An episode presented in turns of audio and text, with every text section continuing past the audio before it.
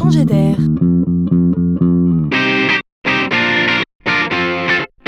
C'est la chronique de Laurent Collen.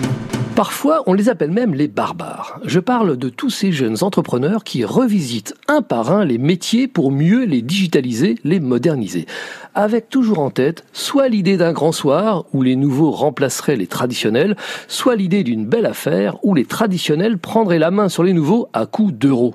En résumé, il y a tout à gagner. Alors le jeune Bruce, c'est le nom de la jeune entreprise, se dit Tiens, et si on se faisait le monde de l'intérim? Ça a l'air en plein boom, non? Ben tiens, faut pas se gêner. Le projet ressemble à Tinder. Bon, vous ne connaissez sûrement pas, car c'est une appli de rencontre où les hommes et les femmes s'affichent avec leurs plus beaux atours, avec la ferme volonté de séduire son prochain.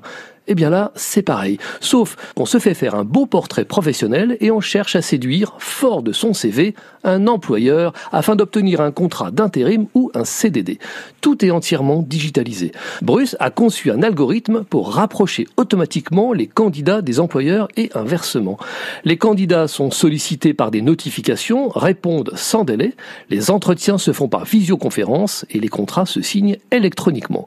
L'employeur peut visualiser les profils un par un comme sur un site de rencontre ou, selon son choix, laisser l'algorithme opérer. Bruce prélève une commission sur le salaire versé. Il annonce déjà aujourd'hui plus de 100 000 candidats. Ici, on facilite la vie des gens, on fluidifie l'accès à l'emploi, on respire.